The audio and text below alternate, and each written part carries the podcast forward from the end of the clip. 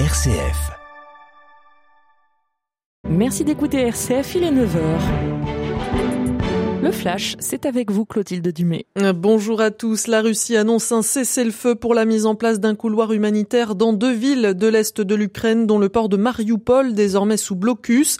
L'évacuation des civils débutera dans la matinée. Depuis hier, l'armée de Moscou occupe aussi la centrale nucléaire de Zaporizhia après des frappes ayant provoqué un incendie. Aucune fuite radioactive n'a a priori été détectée, mais Emmanuel Macron se dit très préoccupé des risques pour la sécurité nucléaire. Après une première réunion d'urgence hier, le Conseil de sécurité de l'ONU se réunira de nouveau lundi soir. Les Ukrainiens envisagent un troisième round de pourparlers avec les Russes au cours du week-end. Le Kremlin qui durcit la répression des voix dissidentes en Russie. Le régulateur des médias ordonne le blocage immédiat de Facebook et l'accès restreint à Twitter. Bloomberg News, Radio-Canada et la BBC ont aussi décidé de suspendre l'activité de leurs journalistes après l'adoption d'une loi prévoyant des peines pouvant aller jusqu'à 15 ans de prison pour toute diffusion d'informations mensongères sur l'armée. Le Washington Post a lui décidé de retirer les signatures et les dates des articles de ces journalistes basés en Russie pour les protéger. En République tchèque, mais aussi en Géorgie, des milliers de personnes sont descendues dans la rue hier soir en soutien au peuple ukrainien. D'autres manifestations sont prévues euh, ce week-end en Europe, notamment aujourd'hui en France. À Paris, un rassemblement débutera à 15h, place de la République.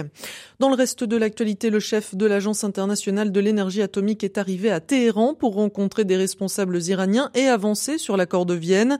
Le chef de la diplomatie européenne dit espérer des résultats dans le courant du week-end.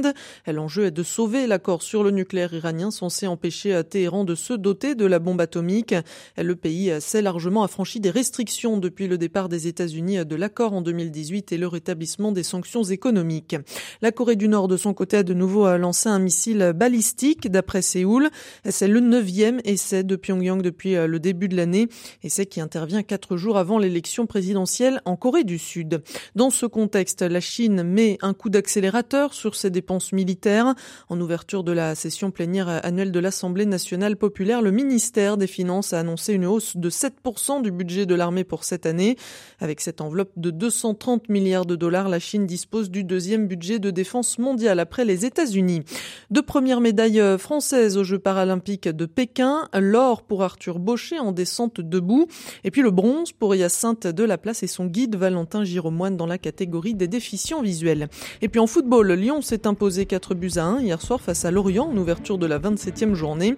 À suivre ce samedi, Lens contre Brest et Nice face au PSG.